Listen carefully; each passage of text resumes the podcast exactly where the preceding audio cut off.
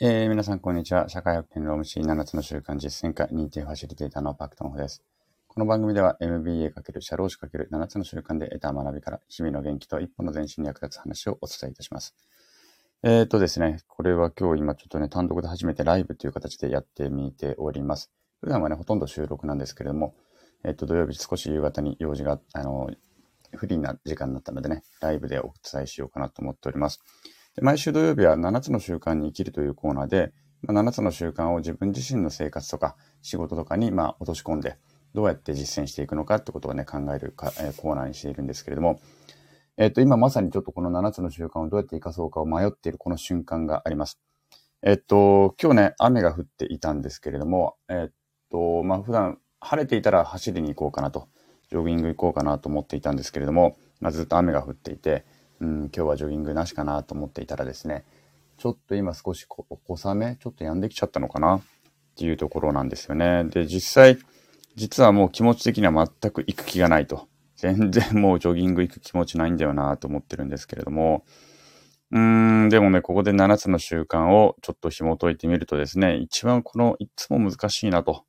思うページにやっぱり行き着くわけです。これはね、コビー博士、ほんと、これは辛いよっていうところがあるんですけれどもね、これが何ページかというと、7つの習慣の簡約版のですね、えー、どこだ？あ、これだ。431ページね。7つの習慣簡約版の431ページに、あなたがこれまで運動していなかったのであれば、甘やかし、衰えていた肉体は突然の変化に明らかに抵抗するはずだ。最初のうちは運動を楽しめないだろう。むしろ嫌で嫌でたまらないかもしれない。しかし、そこで主体的になろう。とにかく実行する。ジョギングする日の朝に雨が降っていても結構する。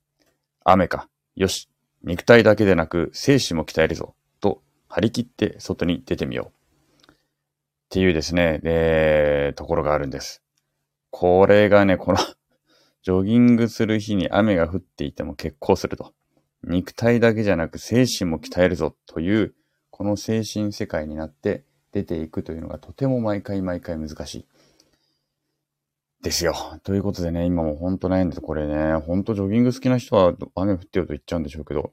私にとってはこれはですね、まあジョギングはそれなりに週1、週1、2くらいかな、しかやらない、やらないからなのかもしれないんですが、非常に辛いですね。だけどこれをやらなければいけないということで、今悩みつつ、スタイフ後のライブを始めてしまった。えー、もう夕方5時になってしまうので、早く行かないと、うん、日が暮れてしまうということで、今悩んでます。10キロぐらい今から行ってこようかな。っていう感じですね。はい。皆さんはこういう時はどのようにしているでしょうかね。えー、ね、どうしてんだろう、みんなほんと。とにかく今日は土曜日7つの習慣に生きるという日なので、この431ページの雨か、よし、肉体だけでなく精神も鍛えるぞというこのコビン博士のですね、えー、教えに乗っ取って、今から着替えて、ダッシュでちょっと走って、走りに行って、あ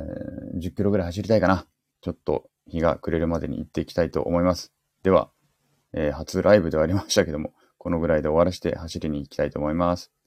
それでは皆さん、さようなら。また適当に時にライブもやってみたいと、ぼちぼちやっていきたいと思いますので、よろしくお願いいたします。では、失礼します。